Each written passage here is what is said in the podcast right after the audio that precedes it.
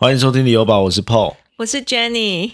好，来，今天有 特别邀请到 Jenny 来，也是因为要聊一下，那最近也算是一个讨论很热烈的议题了。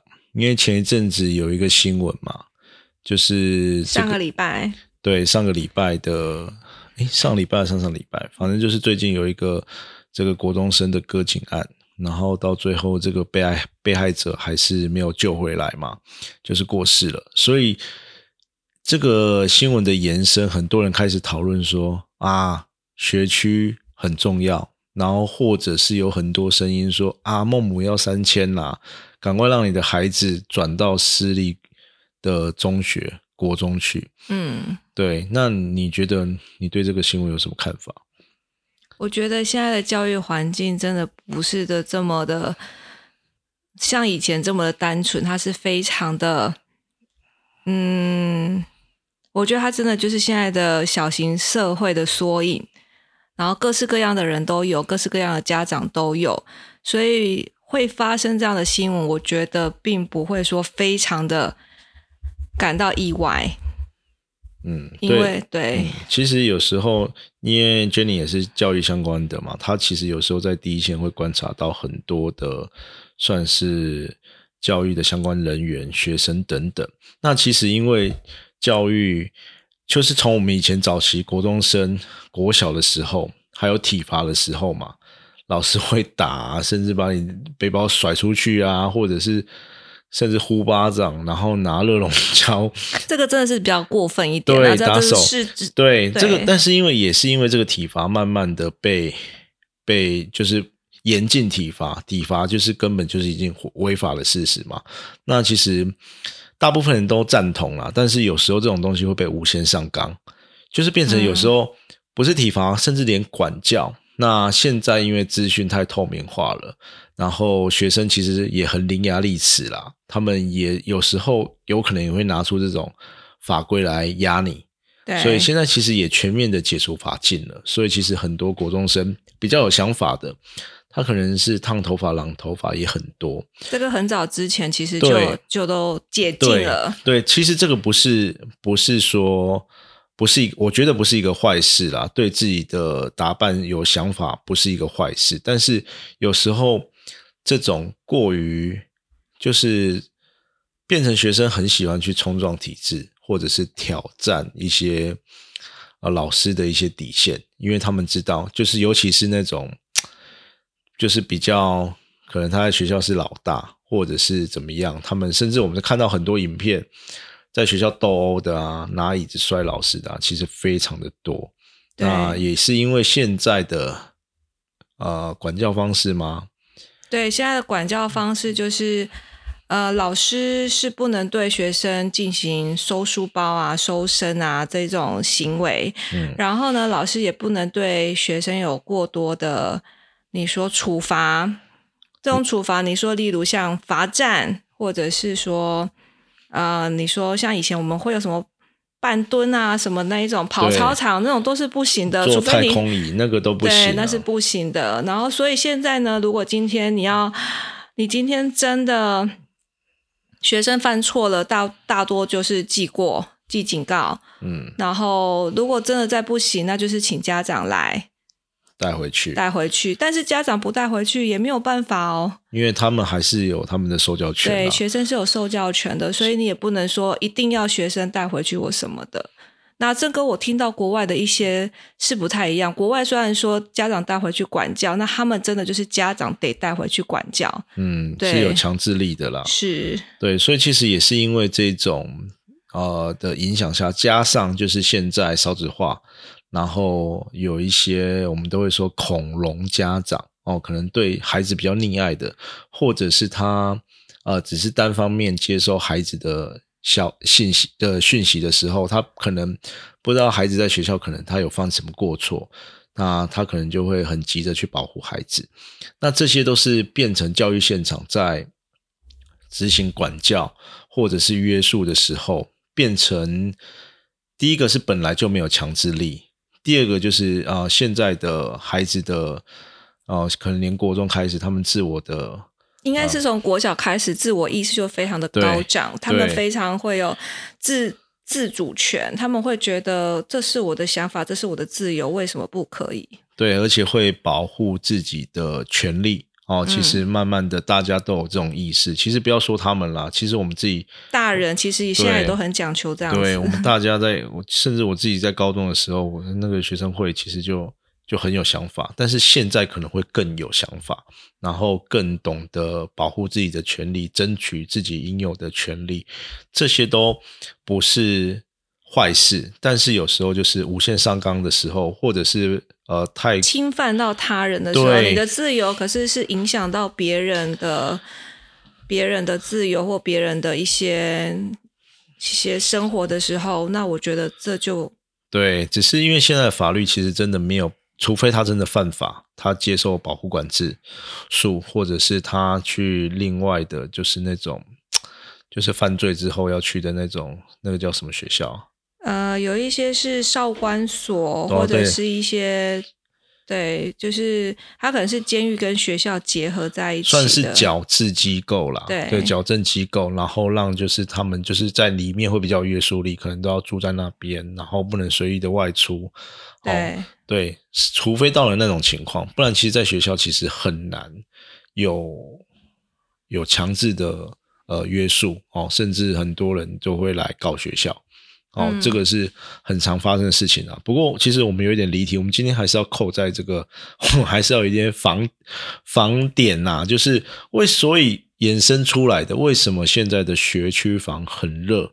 我觉得我现在要再补充一个，刚才说到，呃，其实学校现在其实蛮，我觉得蛮两极化的。一个就是呃，家长的社经地位也很高，对。但是另外一个区块就是，其实家家庭环境、家庭的功能非常的不好，嗯，那有时候你就会发现某一区，哎，都是这样家庭背景的，嗯，小孩的学校，那对，那有一区就是学校可能就会是哇，里面的家庭社经背景都非常非常的好，然后大家就想要把学生都往，所以那你就你的观察，这边就是社经地位比较高的区域。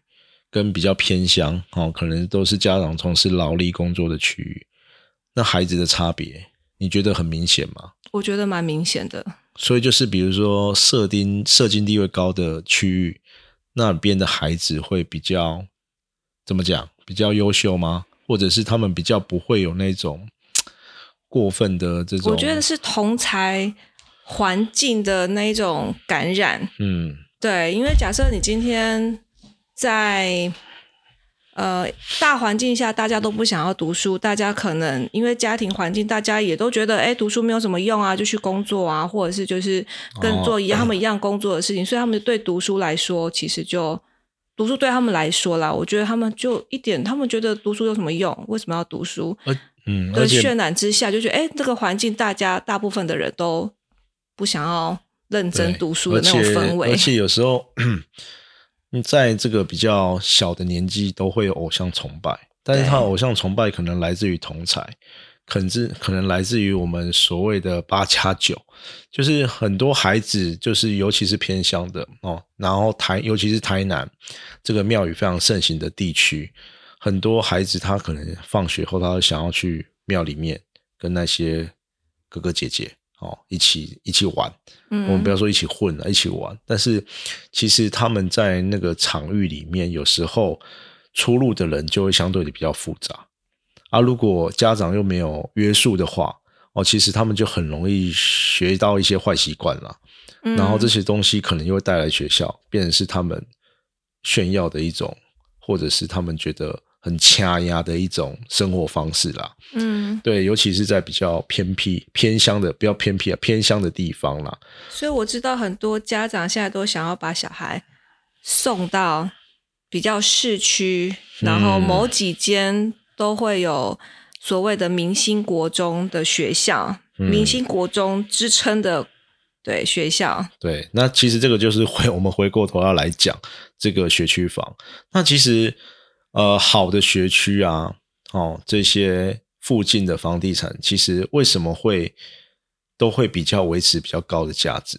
为什么大家都会说啊，我要来这个学区？其实第一个就是刚刚那个 Jenny 有讲到，其实啊，比较市中心的哦，可能呢相对的，或者是哦，比如说台南呐、东区啦、北区哦、中西区这个传统的蛋黄区。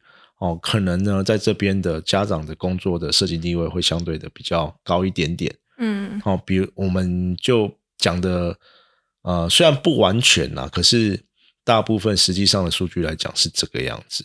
那这些传统的区域呢，其实它就是生活机能会非常的好。嗯，好，原因为它原本就在旧蛋黄区嘛，那加上其实像这些学区旁边的教育资源相对会比较丰富，比如说你。越其实我们来观察啦，越强的国高中，它附近的补习班会越多，然后补习班可能又会找到啊比较强的师资来啊，可能教这些孩子们，因为他们榜单啊，或者是他们竞争的，不过不只是学区在比较榜单，连周遭的补习班他们也在比较榜单，所以就变成说，你在这附近的教育资源相对的会比较多。哦，其实其实很明显啦。那包括呃，可能最近比较新兴的，可能啊，我们都会因为我们录音是在九分子，我们以九分子为例，九分子它其实非常特别，它是一个新兴的学校，但是它一开始就总量管制。我觉得，因为是它有一个双语国中小的这个。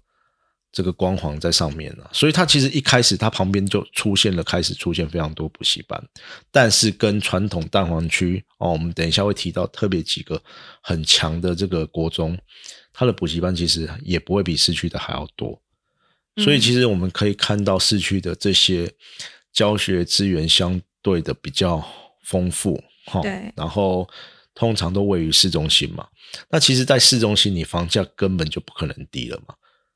然后你再加上有学区这个呃诱因哦，可能都会导致这个房价在算是屹立不了的地位了。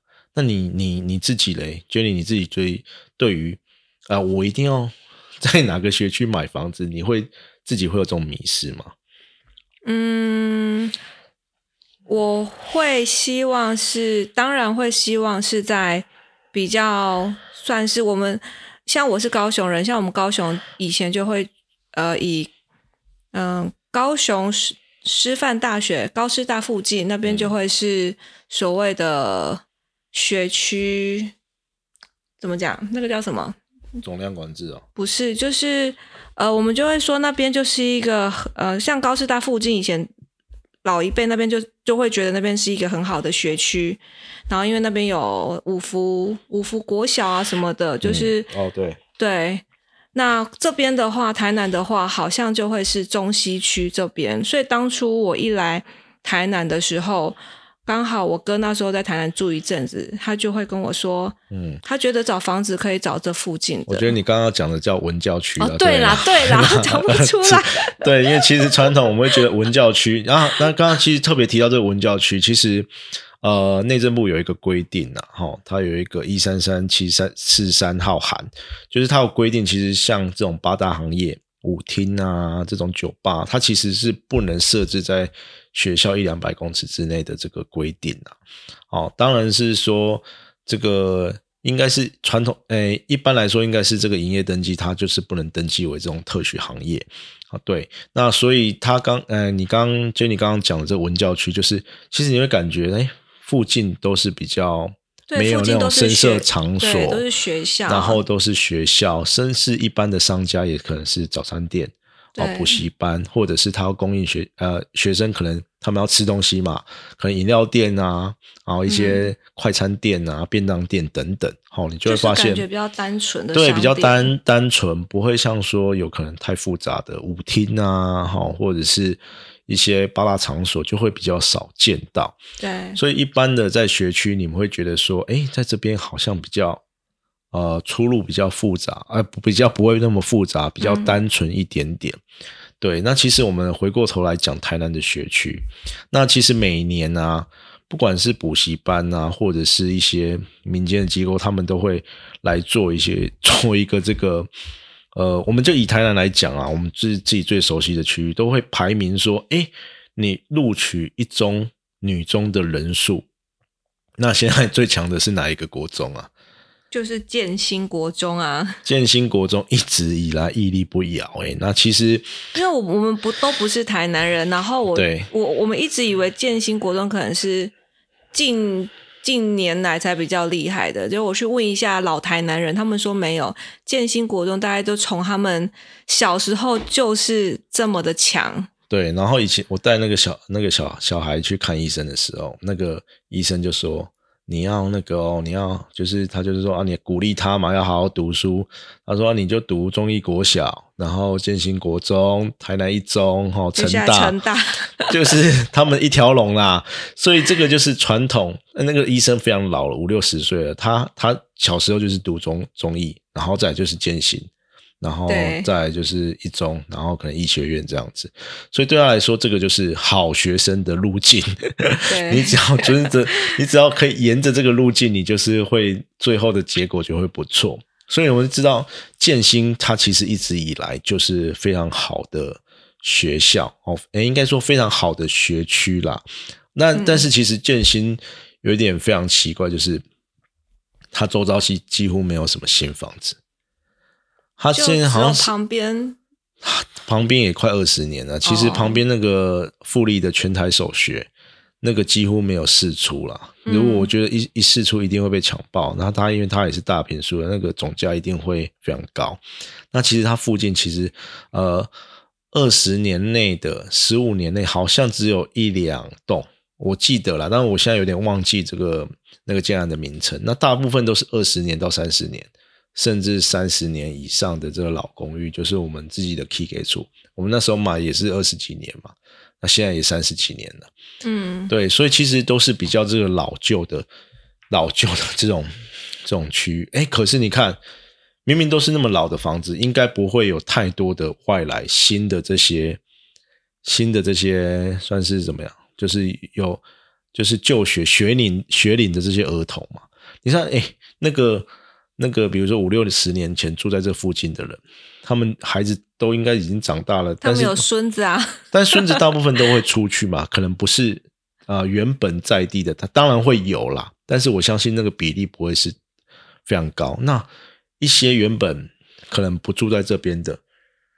或者是他现在建新国中里面学生的组成，真的都是住在这附近的人吗？我知道你是说这附近的这附近的人口，感觉应该是年龄层都会是比较长一点的。对对，年龄层比较小的，应该普应该来说，应该都会是比较少量的。对，就是像像我们现在的呃，说我们这个年纪的，嗯哦，感觉是就啊，就像我们自己住在啊。我们 K K 组附近，其实你相对的附近的年轻的，呃，就是一般的有小孩的家庭，其实感觉来说不多诶。嗯，我们自己的感受其实是不多，当然是会有很多大学生住在附近嘛，因为旁边有台南大学。对。但是就是你是真正生活在这边，小孩要在这边上学的，其实不多诶。嗯。啊，一半可能是大学生来租房子，另外一半可能就是来这边工作的，对，住在附近。哎，可是你看，那建新国中这么多人，那些人都从哪里来？他们都不是住在这边的，对不对？那他们，嗯，他们就是他们怎么有办法读这个建新国中？对，对，所以，所以呢，我我要讲的其实就是，其实很多人啊，就是会把设籍设在这边，他们为了，他们可能不住在这边，但是他们为了读这个。就是现在现阶段有一点畸形的这种这种生态啦，就是爸爸妈妈为了让他读到哦传统很强的学区的话，他们会把户籍设在这附近嘛。对，那其实我那我们我我这个等一下我们之后再等一下我们再把讲的比较深入一点点。那我们再回过头来讲，那其实这个有一个排行榜，好，我们就是以。录取一中女中的这个人数来讲，第一名是建新，第二名嘞？第二名是什么？后甲对，再来是复兴，对，再来是崇明，对然后再来是德光，德光第五名，但德光是私立的对中学，哦，再来是明德，对哦然后再来就南科十中了，哦，好，我们大概讲到这边，大概前这个这个你上网都查得到啦。那其实我们看到建新国中，它非常扯的是它的录取率啊率啊，哦，一百一十二年是三十点四十五 per percent，它一百一十一年是三十四点七八，哎，这个很扯，就是三个会有一个一中女中、哎，对，就是所以你看到这种数据，你是家长，你会不会想要送去？你觉得你送去，我就是有三分之一的机会，对。可以上一中女中吗？可是那是因为建新国中有一班自由班，所以他的对，对。所以这个其实有时候的大家比较不清楚这个学校里面的生态，他可能会觉得，哎，它比例这么高，可是其实它有一有一班是经过挑选的，就是他们是经过资优鉴定。定的，对，那那个自由鉴定，它其实就没有分学区喽。你只要可能是台南市的孩子，你来考，考得上，你就可以进入建新国中的啊支付优异的班级。对，那这个班级几乎就是铁铁票了啦。嗯。它其实整班就是一中女中了啦，因为他们可以透过这种自由鉴定进来的话，基本上他们实力都是非常的强，对。可能在前百分之一，可能更更前面哦，是不是？前百分之一。我说他们那个不会那个长模参参照，不会到前百分之一，不会到前百分之一哦，对。没有那么前面，是不是？反正就是就没有那么少啦。没有那么少，对，哦、你是说前百分之 哎、我还是太晚了。跟你很很很难很难聊啊，反正就是反正就是这一群人会非常优秀啦，所以他其实就占了很大一部分的名额。然后再来，其实我们要另外提到的就是私立中学的部分。嗯，其实台南啊，我们来台南之前不知道台南私中这么兴盛诶、对，因为我我是高雄人，我们高雄人好像都是读公立的，对，一公立的一般我们我们国立的国立的高中。以前早期我在中部的时候，当然也因为我自己也是读私中的啦，哦。但是那个时候其实我是就是看到别人去考，你就不服输，你就想要去考，你其实也没有特别的想要去读私中，反正就误打误撞了。那其实这个私中啊，有一部分其实像我自己国中那个时候，我们就会有很大一部分人是直升的，哦，是直升他的高中部的。那嗯通常可以直升的，通常他们学校也会筛比较优秀的孩子嘛，就是你有你可以打得到这个直升的资格的，通常都是会前二分之一甚至前三分之一。那这些人直升上去之后，他也不会出来考啊。所以其实我们看德光啊、银海、港民这些，其实他们在国中部前半段的学生，他们有的都可以达到一中、女中的成绩，只是他们选择直升。嗯好，所以这些这些数据就不会被呈现出来。嗯哦，我觉得这个也可能是要注意的部分啦。那这个就是，但是呢，台南市的市中都比较偏，就是比较外围一点啦。除了这个德光在呃东区之外，很多啊，对还有长隆哦，在东区之外，很多都是在香港民在那个西港嘛，对啊，银海海安在安南区，还有黎明在哪里？麻豆吗？还是哪里？哎，我忘记了，反正其实就是会不是在原本旧的市区了，但是这些这些，我觉得现在失踪有稍微比较，可能是因为少子化的关关系，有稍微比较没落一点点，不然早期更在更早一点，台南的失踪其实是非常强的。对我听到很多很多人都说，他们以前就是我们这个年纪的人，他们以前都是读长荣中学出来的，对啊，对然后港民啊，就是比较比较就是大家听了就是觉得啊，这个是一个厉害的学校。对对，但是其实现在相对的会比较弱化一点点了啦。好、对，但是其实你我们以自己的观察来讲，你会觉得这些学区的教育环境真的比较好吗？里面的师资真的比较优秀吗？你说师中吗？还是没有，就是这些优秀就是的学学学对，就是比如说这些第一名、第二名、第三名的学就是区，热门学区的那个。对对，嗯，我觉得环境应该是说整个读书的环境一定会是比较比较好一点点。对，那其实因为家庭背景的关系，父母可能比较会在盯学生，可能就会比较积极一点，比较竞争力一点点。对，那其实我们一直都我们自己私下在讨论呢。其实我们就我们自己知道的附近的一些算是朋友啊，或者是一些啊教育相关的人员听到的讯息，就是当然这些好的学校里面的老师也有比较。算是比较没有那么积极的，但是这些为什么这些学区一直都跟在那边哦？甚至前一阵子也有这个这个优秀的学生也有这种霸凌的事件，但是一下就被解决了，因为家长的声音很足够。他们厉害的是他们的那个学校的风气跟学校的环境。那其实大家都是拼了命的挤破头要把孩子送到这些学区来，嗯，哦，甚至是很早以前就开始做准备了。哦，像我们的我们家就有朋友来借学区嘛，好吧，小一就来借嘞。他小六，他要借六年，他就是准备要读这个国中。对，所以其实你就知道，家长愿意提前这么久做准备，相对的，他们对教育的这些呃环境，哈，这些会比较重视，哦，甚甚至相对他们可能会比较去要求学校。那学校的。自然，他们也会家庭。我们说过，最重要的其实就是家庭教育了。对，那他们其实也会对自己的孩子要求的比较严格，支持度比较高一点。对，那相对的，你在这种环境成长的孩子，他通常你就会比较有竞争力嘛，你会比较自律嘛，嗯，你会比较想要跟人家可能跟同才竞争啊，或者是积极的学习等等。这个其实就是环境造成的。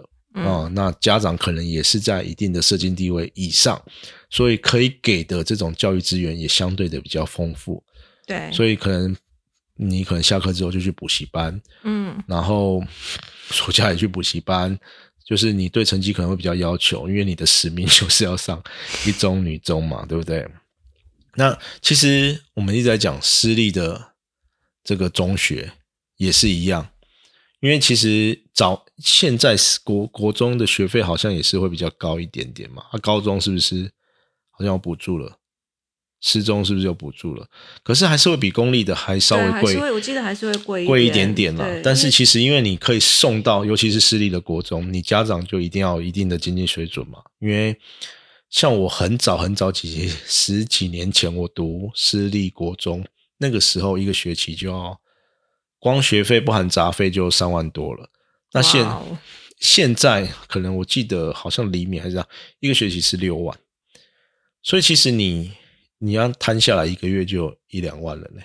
所以其实你进入这个失踪，你相对的门槛会比较高。嗯，那刚刚我一直在我们稍这个要开始聊之前，我们来讨论一下我们今天要讲的大纲嘛。那个 Jenny 一直就叫我不要讲。因为我我我我其实要讲的其实也不是坏坏话啦，因为其实，在失踪，呃，一般来说，失踪的老师其实呃有一部分是因为他考不上公立的，也不是考不上了，他可能没有去考，或者是他 好了，我讲的我其实就是考不上嘛。然后当然也有说哦，可能是他是啊某个领域的呃佼佼者啊，可只是他没有这个这个教育的呃师资的背景。他可能没有教师，可能没有教师证，但是你说他的环境有比较不好吗？其实不会，因为其实，在私立学校，你就是老公那边的老师，其实他们受的考评会比较严格。你可能你代班的成绩不好，就被派派去当专任教师。那因为他们的其实，我我之前有朋友是失踪的教师，他们其实很超嘞。一般的呃国立的高啊国立。的老师，他的一一个礼拜，如果你不要超重点呢，可能十八到二十堂，好专任教师的话，可是失中失中的老师一个礼拜三十堂的，大有人在呢，嗯，所以他们相对的会比较超，然后呢，但是他们薪水其实也蛮高的哦，你如果重点超到那么高，一个月八九万不是问题，对。对，但是他们相对的会比较累，然后流动率会比较高一点点。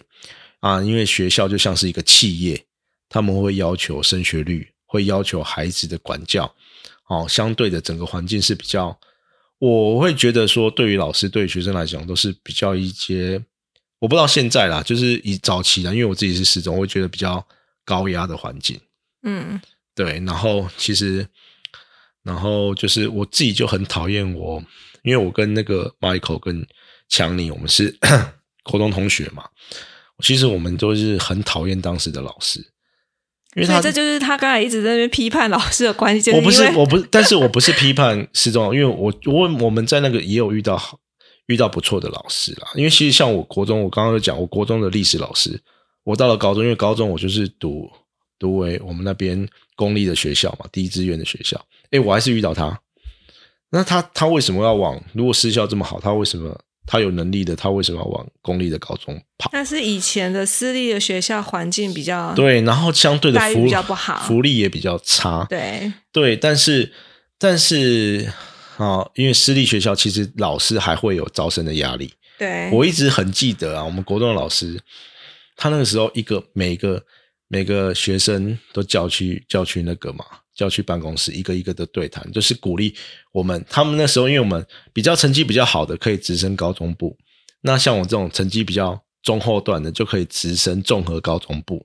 然后他就是，反正就是要把你全全班的孩子最好都可以留下来嘛。嗯。然后留一留，然后可能就人家就会讲说啊，他可能有奖金还是什么。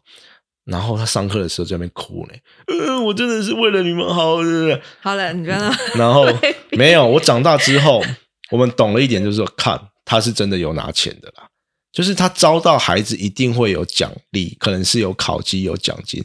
但是我觉得也不是说这个体制不好，因为这个体制可能你家长需要比较多管教的，或者是比较需要多，因为我们在我国中的时候，确实是我们那时候写的。呃，程度确实是比一般公立的高中来的难的非常多，所以我去考联考的时候，我也是我我的成绩其实，在我们班其实是中后段，但是我也是考上我们的第一志愿啊。那当时候我国中的同学一半以上都是台青教成的，然后大家的后来的出路也都非常好啦。对，但是为什么公立呃国中的老师有可能是因为有时候你是。公务人员，你可能就像现在的环境又不是很好，你可能就会不想要太积极，嗯，哦，也有可能是这个原因。不哦，好，没有到。但是，但是，其实现在的老师，其实现在其实老师非常难考。现在老师其实新进的老师都是非常的优秀，但是有时候这种教育的热忱会被，就是像我们前一阵子的新闻嘛，你遇到这种孩子的时候，你有时候热忱会被磨光。嗯，也是一种啊，这个我们扯太远了啦。哦，然后其实哦，就像我们自己的孩子，我们自己的孩子就都是送公幼嘛。我自己就非常喜欢公幼，因为我觉得其实，嗯嗯，公幼的现在的老师考进来，其实他们的能力都非常好，而且其实孩子在幼稚园的阶段，我们就是只是想让他去探索，让他去接触到更多。对，那其实应该是说，公幼的老师他是有经过，呃，他是要一定要他们要先拿到教师证，教师证完之后还要再去考教甄，然后考完教甄之后才能再去各个学校任教这样子啊。可能如果是呃，如果是正式老师的话，就非常难考。那代理老师的话。那个也都是要经过很多考试，对对，才可以考上的。所以他们的师资，我们会认为觉得师资是相对比较稳定一点点，对，可能是真的有一个很完整的教育，对，接受教育。那因为现在师幼其实非常多，而且很多的师幼都打着双语。然后，哎，这这个我们先下一下警语，就是不要批评啊，只是有时候孩子其实有一个发展阶段，那你要怎么让孩子？在这个呃幼稚园的阶段，马上呈现出来教学结成果嘞，就是让他怎么让他背，然后，比如说让他背 b p 吗？让让他写。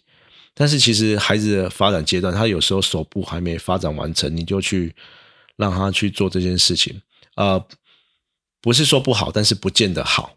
对，但是因为有时候台湾就是一个很素食的环境，大家花了钱，大家就要看到成果。哦，他听到你这边背唐诗，大家就很开心。即便他完全不懂唐诗的意思，只要小朋友在那边背，大人就是很爽。对不对？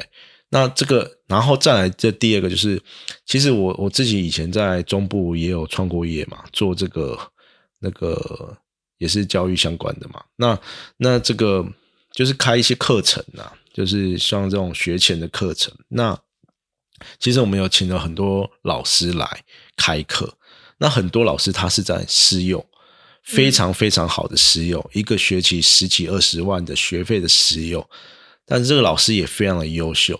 那在石油待了很久的时间，但是他的月薪只有三四万块啊。那你说真的啊，要不是他可能习惯在这种环境呢，你三四万块你怎么留得住优秀的人才？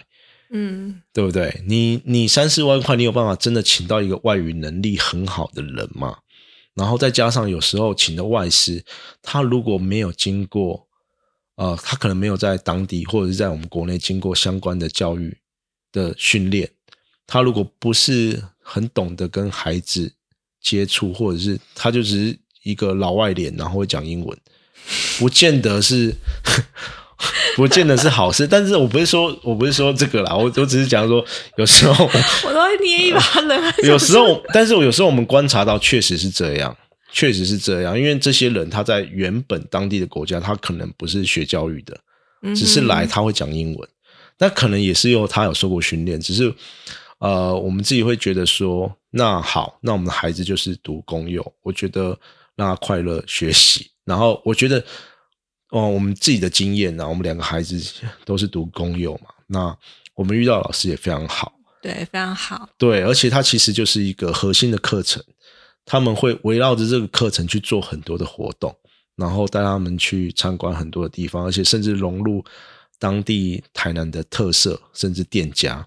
甚至邀请一些台南当地的人来做教学活动，所以我觉得其实这个也是很值得鼓励的地方啊。这个，所以我觉得对于教育，我觉得幼儿园就是去学生活自理，对，然后还有就是生活经验，嗯，对，就是会非常重要的。所以其实就是这些。呃，应该来说就是选择适合自己、适合孩子的，对，适合你家庭风格的。对我觉，而且我我自己啦，我自己我自己的觉得就是说，不要被孩子绑住，然后失去。我一直在跟我太太讲，就是这样，不要让因为孩子就是失去你大部分生活的重心。所以我自己很不喜欢接送孩子去上一些才艺课程，所以我们一律就是找找家教来。家里上课，当然我们是。我有时候很不认同这一点，因为我觉得说你要，比如说啊，我看到很多朋友，他们可能接孩子去上才艺课程，可是非常的远，他可能开过去要二十分钟，然后他回来，他不可能回来马上要去嘛，他就在那边等等一两个小时，然后再把孩子接回来，就等于他为了接送这个孩子学这个才艺，他花了三个小时的时间。他只是不想要在那边浪费时间等待而已。对，这但是我觉得说，你如果有自己的兴趣，或者啊，虽然有可能在家里也是在那边划手机啦，可是如果你有自己的兴趣去发展，你可以做一些不管是运动还是什么，你就不用呃时间被切割的太零碎。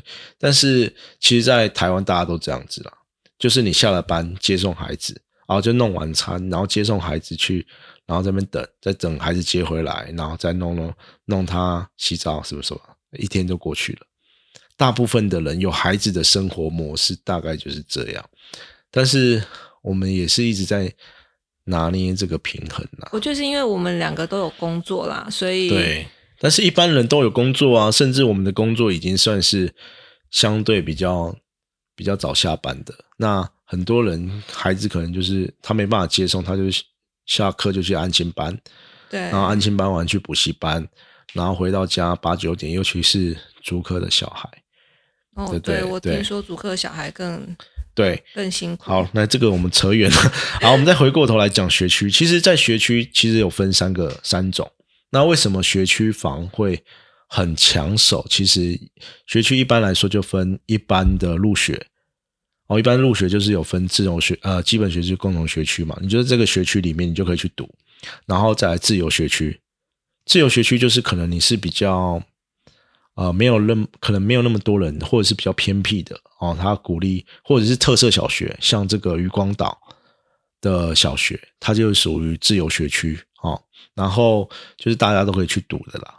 那最其实一般来说哈，比较夯的学区，比较热门的学区都会是总量管制。那什么是总量管制啊？总量管制就是它有限定，限定你只能在某几个某几个里。对。然后，而且它可能就是人如果太多的话，它要看你涉及的顺序、涉及时间的顺序。它会有一个顺位。基本上来讲，就是因为你挤不进去，所以你要排那个顺位。那个顺位可能是啊，你跟哥哥姐姐读那边的，或者是你是教职员的。或者是你是比较弱势的，哦，身心障碍等等，哈，或者是你是家里比较多子女的，哦，可能可以优先入学。那再来就是什么？再可能就是你涉及的时间。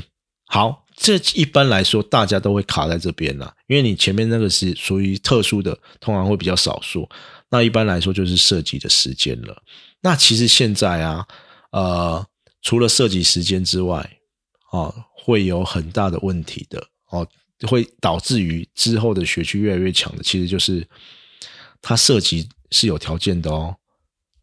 好像是因为今年是今年即将要升国一的是龙年的小孩，对啊，其实所以小孩数量会非常多。对，那其实就是因为人数太多了，他必须要再去做一个筛选嘛。那早期像啊，一般来设学区的啊，就是你就是把它入户籍。听说大概小三左右，对，那入户籍是一般了。对，但是现在又加一个，你要去公证。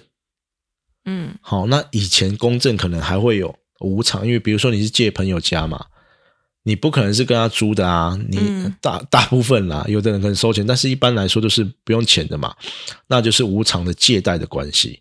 嗯，哎，现在这个好像又不行哦，好像要说你必须是真正有租赁关系的。那其实以户籍法来说，有一个户籍法啦。其实你本来入户籍，你就一定要住在那边，你才可以入户籍，不然你被查到，其实是会有罚款的哦，三千到九千块。就是你你涉及在这边是为了读这个学校，其实是违法的。就是你真的要有居住事实才是，而不是违法违规啦，因为它是罚款，是必须要有居住事实的。嗯，那其实但是因这个部分其实不是为了抓你违规，是为了啊那个排序，因为真的太竞争的，很多人可能就是无偿的借贷，嗯啊，然后没有付租金的，那这个顺位可能人家就会觉得说，那你是不是不是真的住在那边？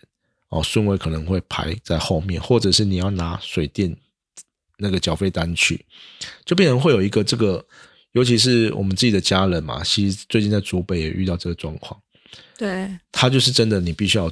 居住事实的，哦，或者是你要租任合约的，那又卡到我们回来房事的部分，又卡到。其实啊，前一阵子有一个新闻，他讲到说，有一个姐姐，哦，她让弟弟迁户籍到她的房子里面，结果她最后被国税局追税。他是要卖房子的时候？不是，他完全就他没有干嘛，他就是被追税。为什么？他认定他是有租金收入的。哦哦，他觉得说。哎，那个很，你看我弟弟也不行呢，二等亲都不行了，你就必须要去做一个无偿借贷的公证。嗯，对啊，不然你之后啊啊，如果哈你是有租约的，有收租金的，如果那个后续你要卖房子，你的这个自用住宅，好自住六年免四百万，这个又会被取消。嗯，所以你这个变成是有一些，进而影响一些税负上的。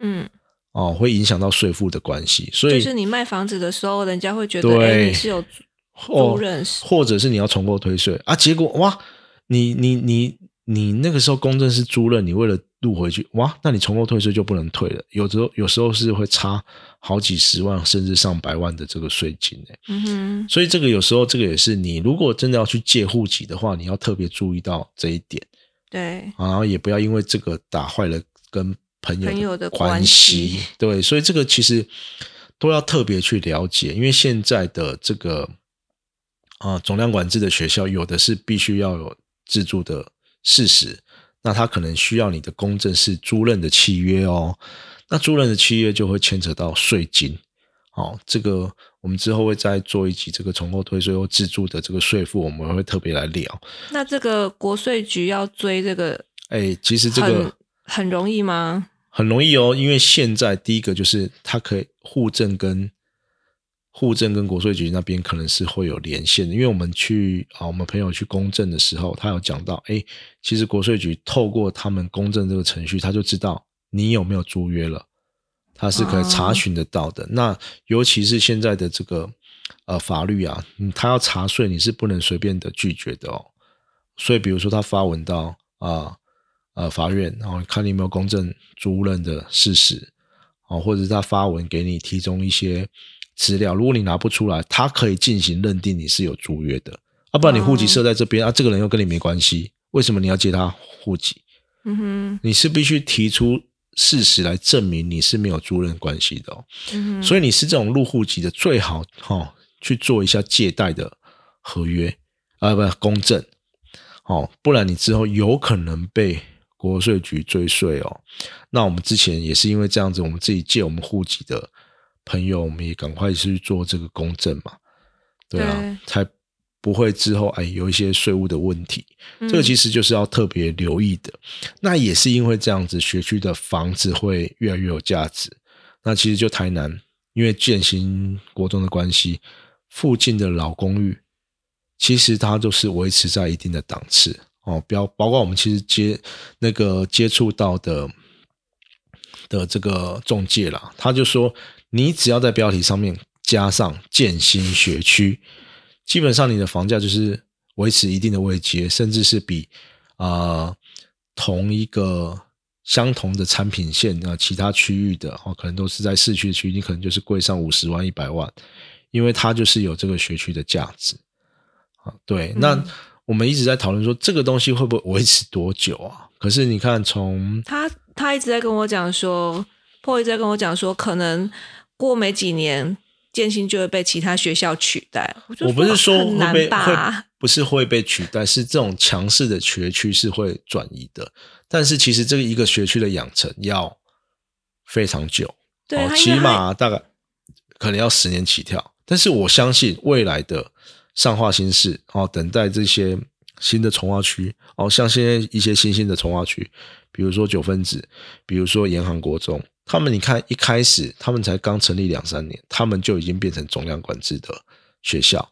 再来是，如果这些区域未来它的房价是很昂贵的，相对的，他们住在那边的社经地位哦，他们的背景就会比较好一点点。哦，这个是不可否认的嘛。其实应该来说，我们看竹北就知道了，很多的学区它其实是这十年才串起来的。那它那附近的房价，就是因为学区的关系，一房难求，而且房价都是维持非常高的，哦，非常高的位置。嗯，那你能说学区？你说竹北那些地方以前都是田的地方，那学区好吗？我不相信。它也是因为近十年大量的这种高科技的人才。移入之后，然后大家都是很聪明的人嘛，大家的社经地位都不错嘛，工作收入也不错嘛。当然，他的孩子想要复制这样子的，嗯，这样子的这个路嘛，所以他们自然而然会要求，或者是他们希望建立比较好的呃学习环境。那自然而然，你人口一多，那你送进去的孩子每个都很优秀，那自然就会变成一个好的学区啊。对，那是因为现在台南这种东西还这种趋势还不明显。第一个是感觉现在啊，应该是说早期的南科的人口都还是在市区。如果你有家庭的，都还是在市区为主。对，好，大部分我们知道的啦，就是爸爸可能早上很早进去南科工作，下班了就回到市区来。嗯，但是现在其实已经有一点点在转移了。哦，包括新河从化区、L.M. 或者是。上化的旧市区已经有很多的年轻人在那边自产了，那他们现在的小孩其实都还没到学龄阶段嘛？会不会十年后他们的小孩到学龄阶段了，就是父，然后那边的啊生活机能啊，包括 F G 一些相关的从化区慢慢起来了，商业区也起来了，他们可能就会另外一个。其实我们现在看南科时钟就好了，你说他不强吗？对不对？他其实他以南科时钟高中，他现在算是第二志愿的嘛。还是跟很有可能在一个一中，如果是很强的孩子，他会留在那边。你说不强吗？其实这种感觉已经慢慢起来了。那在台南发展可能会会就是自成一格，会不会跟现在的房子状况啊？台南市蛋黄一区，上化新市一区，毕竟两个是有一点距离的嘛，会不会各自成长，还是会不会互相比较？我觉得这个还要一点时间去验证啊。就等十年后你在频道里面再再重新来验证一下。对，但是我觉得这个是可以观察的一个指标。对我觉得我自己来说，对于房地产来说，我自己就是喜欢买在。好的学区里面啊，包括现在新兴的沙伦国中，因为它它就是有这些我刚刚讲的沙伦啊、九分子啊、银行，其实都是有话题性的哦。比如说 K 十二，比如说双语哦，比如说那个国小、国中甚至高中哦，一贯的这个教育下来，所以这些人会不会吸引到一些啊？比如说条件比较好、社经地位比较高的？家长把孩子送，我相信会，只是这些的成效有没有办法马上的，呃，就是马上的击败这些传统的，呃，就就 蛋黄的这些蛋黄。蛋黄旧市区的这些学校，我觉得还是要一点时间了，因为他们毕竟累积的能量非常久，而且他们原本的周遭的呃教育资源就非常的丰富。嗯，对哦，所以我觉得学区房还是有它的价值啦。那我觉得这个是可以在呃买房子自产的时候考虑的一个点，因为你有时候你投资一个房地产，你之后你要转手的时候，你要考虑下一个接手的人，他们考虑的是什么？对，那其实就是像现在很多家长都愿意为了孩子投注非常多的心力。跟财力，所以这个我觉得也是很多人会考虑的一个点。嗯，我觉得这个可以参考看看啦。